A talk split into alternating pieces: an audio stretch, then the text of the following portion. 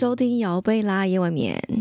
某一天呢，我在跟我的朋友聊天啊，我们开始聊到身体这个话题，关于我们是如何看待自己的身体，以及身体会如何与我们对话。其实啊，你只要细心的观察，你就会发现身体有它自己的语言，有它自己的方式来告诉你：哎，我现在不太好哦，哎哎，赶快来注意我一下。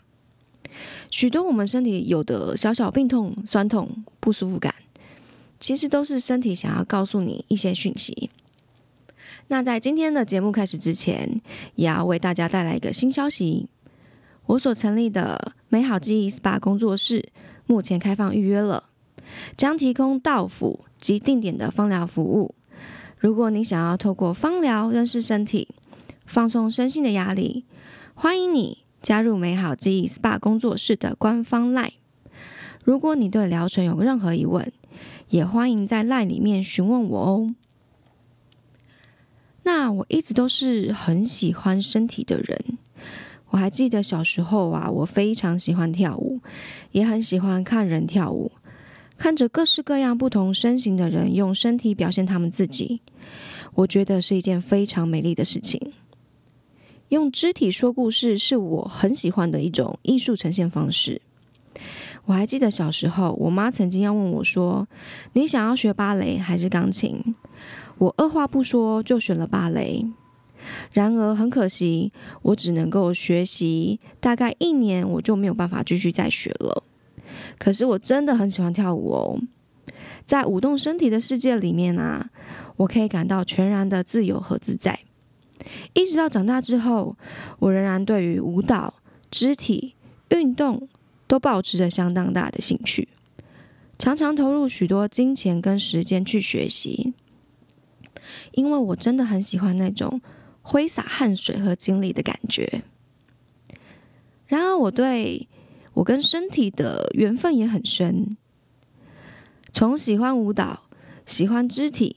到后来成为一名芳疗师，并且一直从事着医疗相关工作，大量接触各式各样的身体啊，总让我很着迷。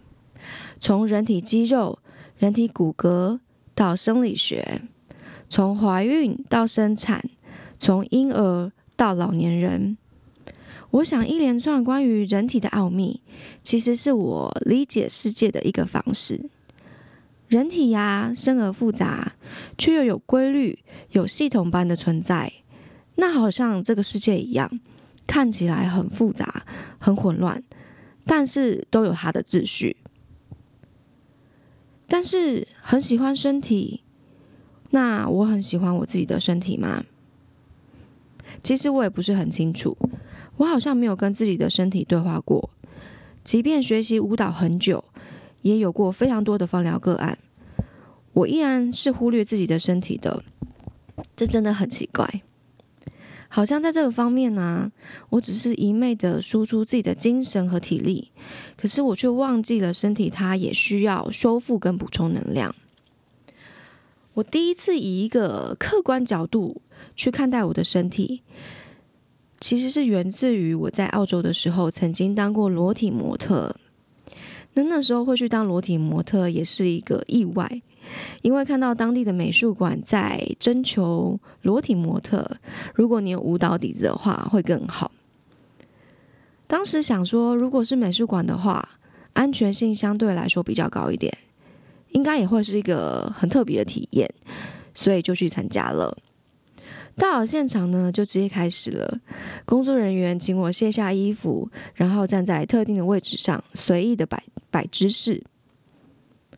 例如说看天空城市啦，或者是翘脚发呆啦，只要随性自然就可以了。后来我问工作人员说：“哎，你们对于模特的要求是什么？”他说：“其实也没有什么要求，只要能够自然。”姿势能够维持一段时间，最好是撑过二十分钟，不要变姿势，这样就好了。然而在这样子的过程中，这是我第一次毫无遮蔽的面对人群，伴随着背景轻音乐，还有炭笔在画布上面刷刷刷的声音，我需要维持同一个姿势。那时候我的脑子啊，从冷气好冷哦，到不知道他们会把我画成什么样子，到最后，我只是很单纯的将注意力集中在我的身体上。我意识到我自己好像在耸肩，嗯，肩膀可能要放松一下。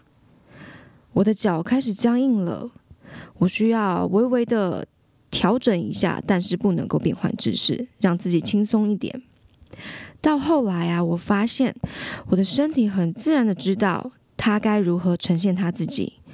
我所需要做的就是丢掉我脑中想要控制身体的欲望，让身体来带领我呈现它想要的舒服状态。